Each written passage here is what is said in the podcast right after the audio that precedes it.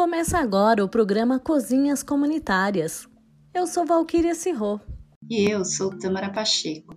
Seja bem-vinda e bem-vindo. Vamos apresentar nesse podcast as experiências sobre cozinhas comunitárias em territórios de vulnerabilidades sociais na região metropolitana de São Paulo. No contexto da pandemia do coronavírus, valorizamos a atuação de lideranças femininas. Nesse primeiro episódio, teremos a experiência da Cozinha Solidária do MTST, localizada no Jardim Novo Campo Limpo, na região do Jardim Santo Eduardo, no município de Embu das Artes.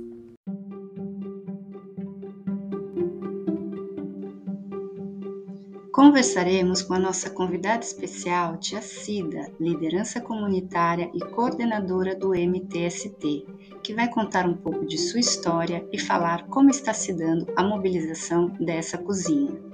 Depois, a Maria Nilza de Oliveira Rocha, cozinheira voluntária dessa iniciativa, vai nos apresentar uma receita. Tesouro, como é conhecida, é moradora do Embu, e atua no setor de organização do MTST. Encerraremos o programa com a participação de Luciana Ferreira, que também é cozinheira voluntária e coordenadora do MTST. Lu apresenta a poesia Tem Gente com Fome, de Solano Trindade, ao lado de seu filho Noah, de 4 anos. As cozinhas comunitárias sempre foram uma marca registrada do MTST, que, junto à luta por moradia, agrega políticas de combate à insegurança alimentar. Cozinha Solidária é o nome da sua campanha nacional, inaugurada em março deste ano. Para alimentar milhares de famílias, inclusive financiar a instalação de cozinhas por todo o Brasil, o MTST, desde 2020, criou a vaquinha Apoia-se. É importante destacar que o projeto das cozinhas solidárias não está vinculado a uma ocupação necessariamente, mas a um território periférico, a uma região onde o movimento existe pela participação de seus militantes. E vai construindo parcerias locais, viabilizando a instalação e fortalecendo a arrecadação de alimentos, dos produtos mais triviais para sua manutenção. No caso de Imbu, o MTST fez uma parceria com a Associação Amigos de Bairro do Jardim Novo Campo Limpo, que teve sua sede reformada para a instalação da cozinha. Outra iniciativa parte do Círculo Palmarino, que tem sua sede na região, e junto com a Rede Quilombação, ambas entidades do movimento negro criaram a campanha Quilombagem Solidária e que passa a arrecadar fundos para o local. Os recursos podem ser transferidos até o final deste ano por meio da chave Pix quilombagensolidaria@gmail.com. Agora vamos conhecer a tia Cida e saber um pouco mais sobre o funcionamento da cozinha solidária do MTST no Embu das Artes. Seja bem-vinda, tia Cida, ao nosso podcast. É uma honra receber a senhora que faz um trabalho tão importante de resistência e de valorização à vida nesse momento de políticas genocidas que afetam principalmente os territórios periféricos. Sabemos que os nossos passos vêm de longe, de que a luta das mulheres negras pela sobrevivência atravessou o Atlântico e a senhora é mais uma representante desse legado. Tia Cida, conta pra gente um pouco a sua história. Meu nome é Maria Aparecida Moura de Souza, mais conhecida como Tia Cida. É, eu sou filha de nordestino, né?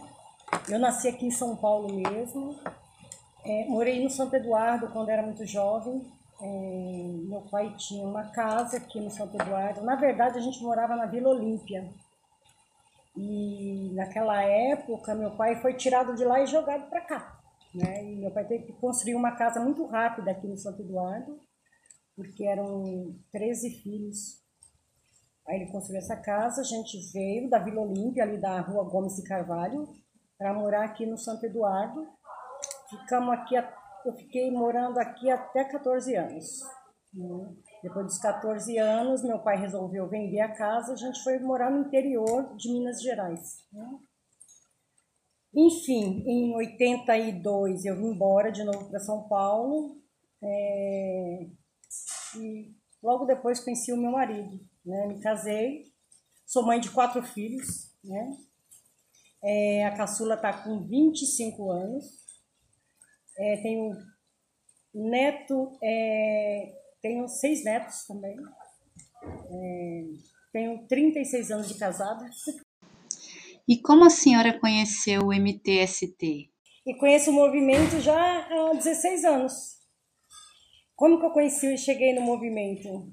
Foi meu marido primeiro que foi para o movimento.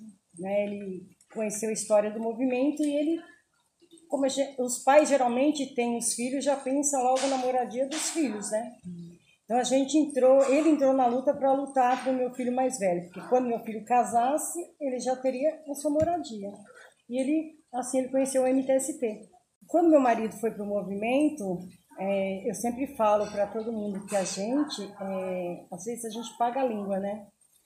Às vezes eu estava vindo do trabalho e um trânsito, aí eu ficava só no meu pensamento, meu marido está no meio desse rolo.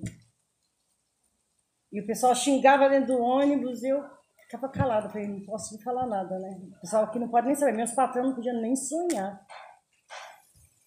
E, e meu marido me chamava. Vamos para reunião, vamos para assembleia, vamos para dentro da ocupação. Você não tem ideia do que é uma ocupação. Né? Eu falei, ah, você não tem o que fazer, mas eu tenho. E mesmo assim ele não desistia, ele sempre me convidava. E teve um dia que eu fui. Né? Eu fui só, falei, ó, não vou entrar, vou ficar só lá fora. Eu te espero lá fora. Realmente, eu entrei nessa ocupação. Eu senti alguma coisa assim que a gente não, não tem ideia o que é, né? Sabe quando seu coração acelera assim um pouquinho, mas é cansaço, é estresse. E fui nessa ocupação onde ele estava, a primeira, três vezes. A ocupação chamava João Cândido, onde ele estava fazendo a luta para o meu filho. Aí depois de muito tempo, de um tempo eles, a ocupação saiu, enfim, mas teve uma outra ocupação ali em Taboão, onde eles colocaram o nome de Che Guevara. Aí meu marido falou, hoje você vai nessa ocupação, porque é bom a gente ficar lá três dias para ajudar, né? As pessoas. Eu falei, ah, não vou não, você pode ir. Ele falou, não, vamos, só para você ajudar. Aí o primeiro dia eu não fui. Ao segundo dia eu fui, já me senti, já comecei a gostar um pouquinho ali, mas nunca dava o braço a torcer para ele. E aí, está gostando? Não, vamos embora. E no terceiro dia, tava uma chuva, uma chuva, eu não esqueço. Pensa num lugar, chovia muito, e aqueles barraquinhos tão pequenininhos, e muita gente precisando de ajuda. A coordenação pedindo, né, pra gente um ajudar o outro, e eu comecei a entrar, entrei no barraquinho de uma velhinha, uma senhora bem de idade, ajudei a tirar ela dali, eu me senti tão bem tirando aquela senhora dali, e coloquei dentro do meu barraco, que era mais em cima. E eu acho que ali nasceu o meu desejo de, de estar dentro do MTST. E quarto dia em diante eu não deixei mais de estar participando das ocupações, de estar dentro do movimento. E a participação feminina nas ocupações é fundamental, né, tia? Dentro da ocupação é assim, é, a gente se sente tão abraçada que se você tem um problema, você até esquece, né? Um te abraça ali, um fala, você é bem-vindo aqui. Na hora das refeições, é, ninguém esquece de ninguém né? E eu achei isso muito lindo dentro do movimento. A participação e aquelas mulheres para mim, aquelas mulheres que estavam ali como coordenadora para mim, assim era, nossa, ali para mim eram uns deuses, né?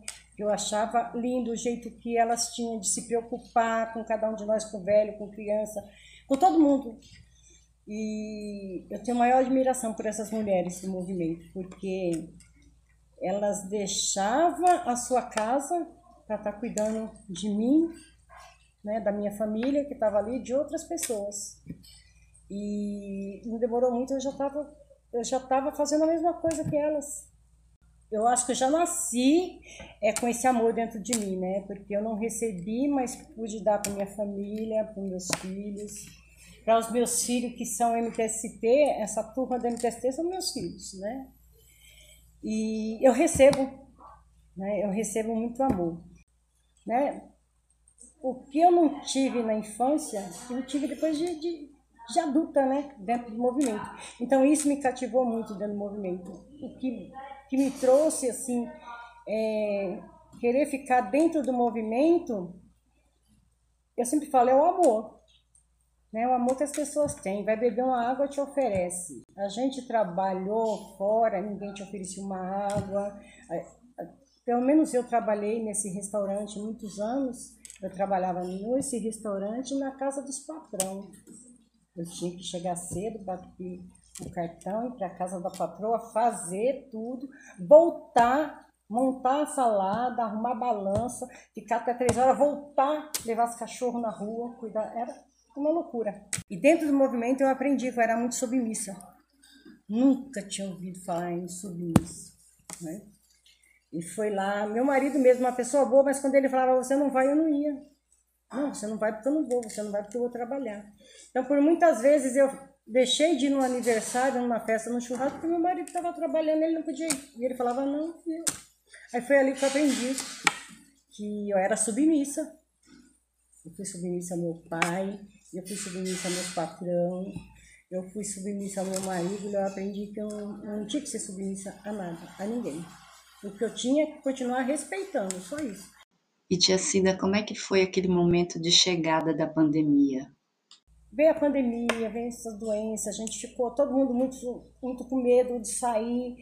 E era tão bonito quando eu pegava o celular que tinha porque todo mundo me chama de tia, de velho a novo, né? Então sempre tinha uma mensagem, tia Cida, a senhora tá bem? Tia Cida, eu tô preocupada com a senhora, com a sua família. Antes da gente construir a Cozinha Solidária, o movimento fez campanha para arrecadação de, de... Eles arrecadaram recurso e inverteram em cestas básicas.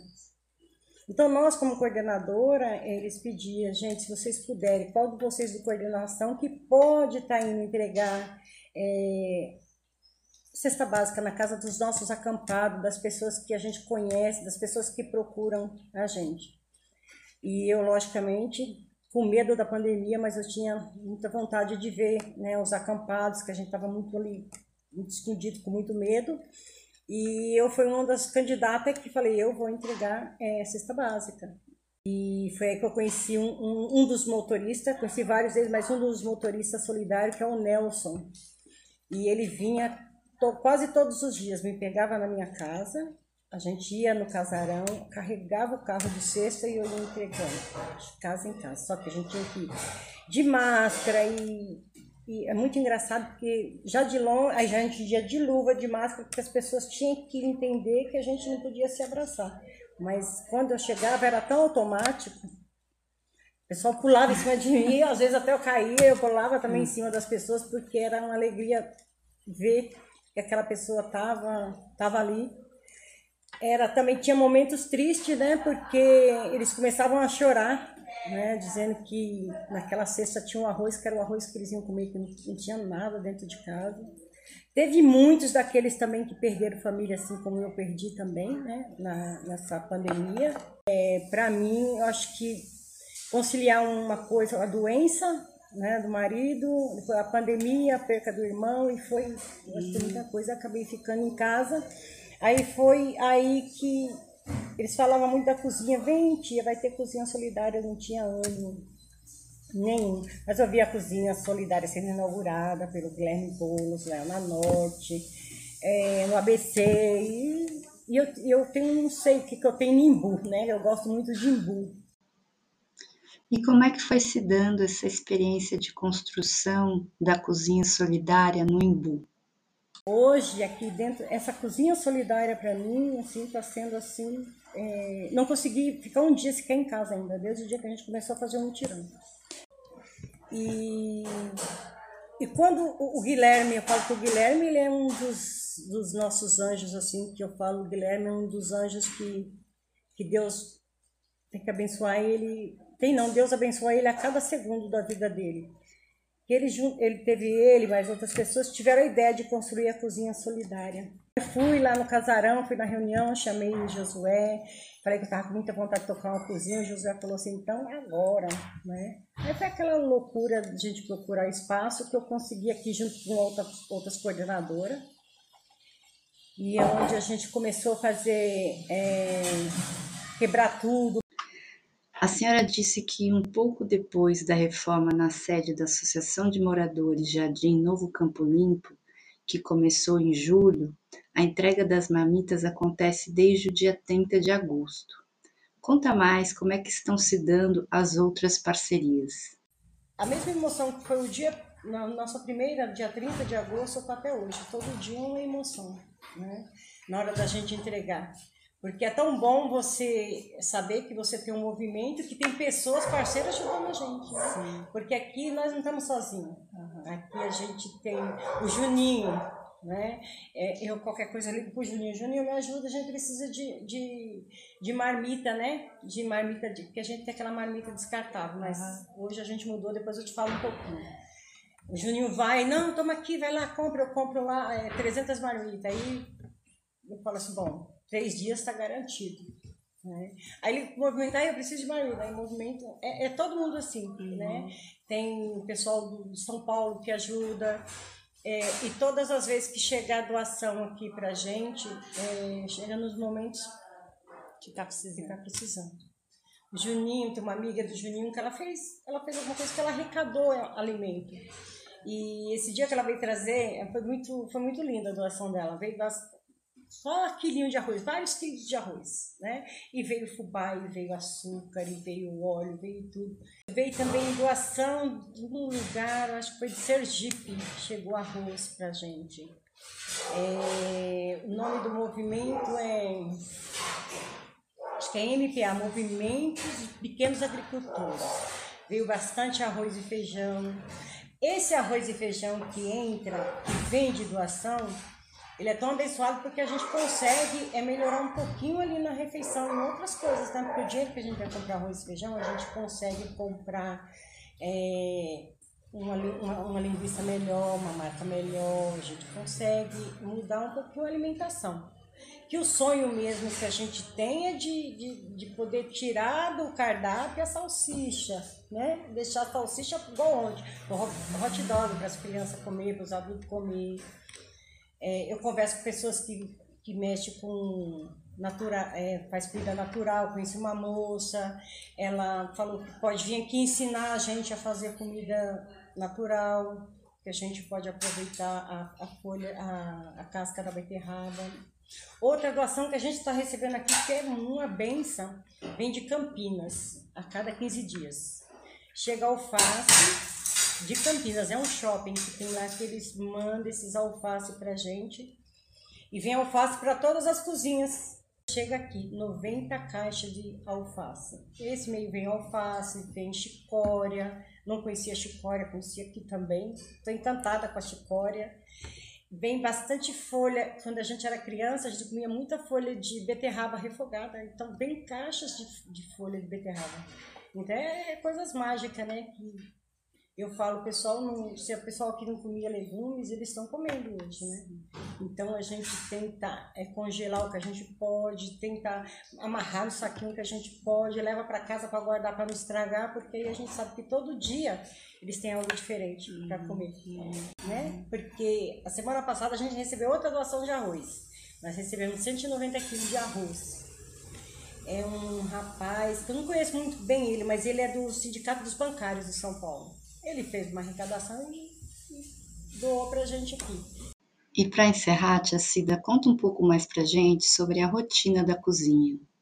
Toda semana o movimento é da Cozinha Solidária me coloca um, um recurso na minha conta para eu comprar o arroz, o feijão, o óleo, tudo que eu vou gastar a salsicha, tem um dia da salsicha, o um dia da linguiça, um dia da carne de soja até hoje, uhum. um dia. Cada dia da semana tem um cardápio, uhum. né? Então só que eu dou uma, algumas mudadinhas nesses cardápios uhum. para ficar, não fazer salsicha no molho sempre, né? Vamos fritar essa salsicha, meninas, vamos fazer um, uns legumes aí, vamos colocar para mudar um pouquinho. Uhum. Mas é, aqui tem muito amor, né? Que eu falo. Até na hora da gente montar a marmita, eu falo para as meninas, até na hora de montar. Você colocar o feijão aqui, o arroz aqui, a saladinha aqui, para ficar bonitinho. Para quando eles abrirem a marmita, né? Eles veem que tem tudo ali, tem o arroz, tem o feijão, tem uma, uma calabresinha, mas tem uma cenoura, tem uma batata cozida. E eu sempre falo, a gente tem que colocar, né? Fazer ali. Se a gente puder fazer uma florzinha e colocar, a gente faz. E assim eu tô vivendo aqui, sabe? Aqui a gente tem muita gente que passa necessidade. Não digo fome, mas muita necessidade. Tem senhoras aqui na fila que fala que tem o almoço, vai, vai ter aquela refeição porque aqui tá dando aquela refeição. Porque ela não tem gás em casa, né? Porque o, o, o salário que ela recebe, que acho que é um benefício, mal mal dá para medicação. Porque nunca tem aqui na, na UPA do Imbu, nunca tem a medicação. E a gente fica feliz de saber que a gente, que aquela, que aquela senhora vai comer aquele dia. Né? E, e, às vezes a gente procura até caprichar um pouquinho mais na, na marmitinha delas ali, uhum. porque eu sei que ela vai dividir um pouquinho para noite. Uhum. Né? Então a gente sabe que tem muita.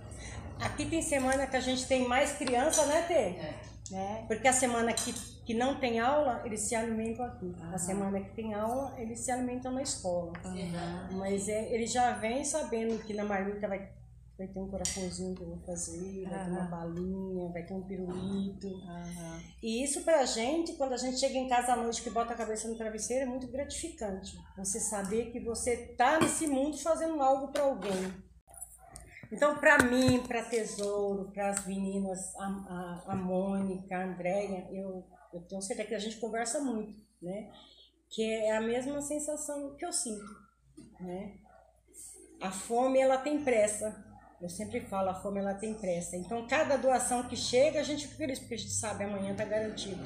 Nossa, amanhã está garantido. A gente, a gente vive assim. Eu falei ontem, antes de ontem, com uma amiga minha, eu falo assim, gente, eu não estou mais dormindo à noite, só estou pensando em alimento. alimento. Aí teve uma outra amiga que falou, mas a senhora é muito exagerada, a senhora coloca arroz com macarrão. Mas pobre come arroz, macarrão, é o que a gente tem. A gente tem que fazer aquilo que a gente tem. Arroz, macarrão, a gente tem que aproveitar os legumes, que ela fala, ah, a senhora cozinha muito legume, eu tenho que aproveitar. Se, antes dele estragar, eu tenho que fazer. E a semana passada foi o primeiro dia que eu fiz comida vegana. Não fica nem você vê, eu aqui tô aprendendo coisa que eu não sei, nunca vi falar nome vegano. Ah, o que, que é vegano? Comecei a ter uma curiosidade, aí liguei para uma outra menina da cozinha. Ela falou, tia, é um arrozinho, um feijãozinho, nada de ovo, nada de carne, nada de nada. Eu falei, então pode deixar que amanhã eu vou fazer vegano, porque eu tenho bastante legumes. E eu achei legal, né? E o pessoal não reclamou. Pessoal comeu. Aí no dia seguinte eu pergunto, aí o almoço onde, como é que tá? Ah, nossa, estava assim.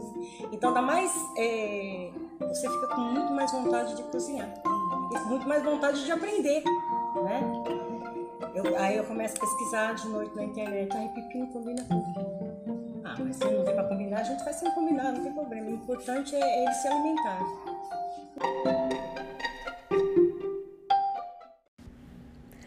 Agora convidamos a Tesouro para dar uma dica de receita servida na cozinha solidária do Embu. Tesouro, é com você! a cozinha solidária ela é o, é o. A gente tem poucos recursos. Então a gente tem que se reinventar na cozinha. Então você chega na cozinha, às vezes você olha não tem, tem poucos ingredientes, tem pouco.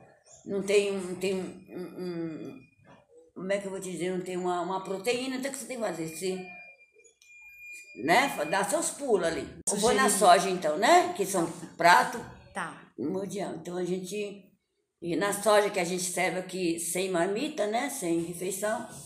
Então a gente vai, usa 2 quilos de, de, de, proteína de soja.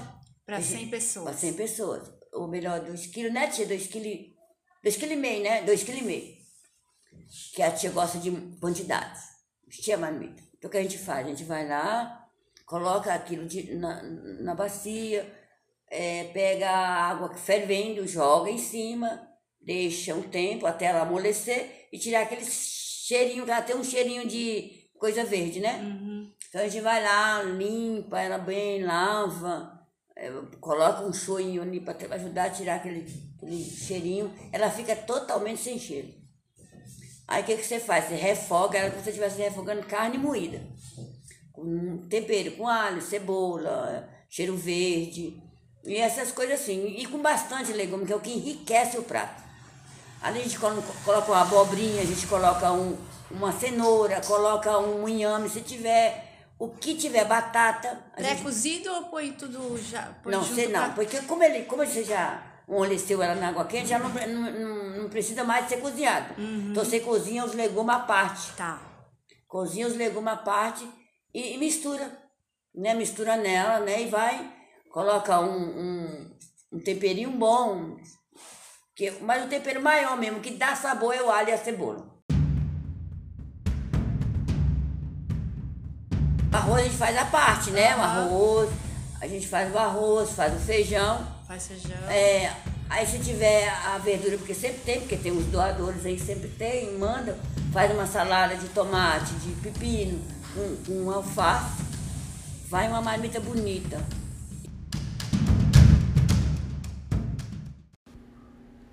Chegamos ao final do programa. Não esqueça, fortaleça essa iniciativa da Cozinha Solidária do Jardim Novo Campo Limpo, em Embu das Artes. Doe via Pix, quilombagensolidaria.gmail.com. E agora com vocês, Lu Ferreira e Noah.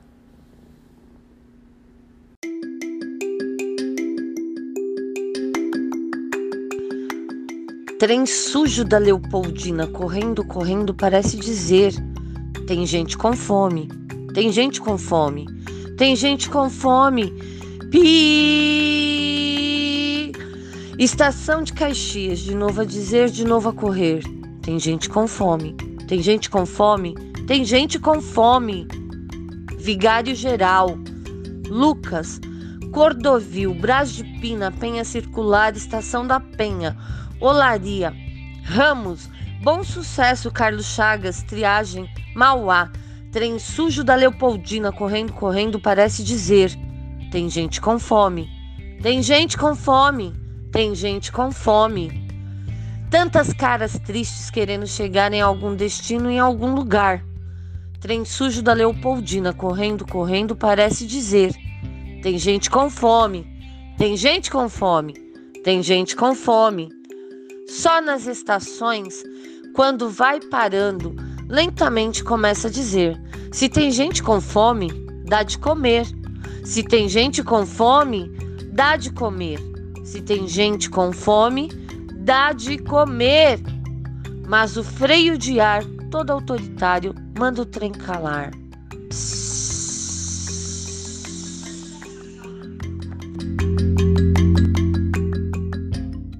Se tem gente com fome, dá de comer! MTST. Arte para valer.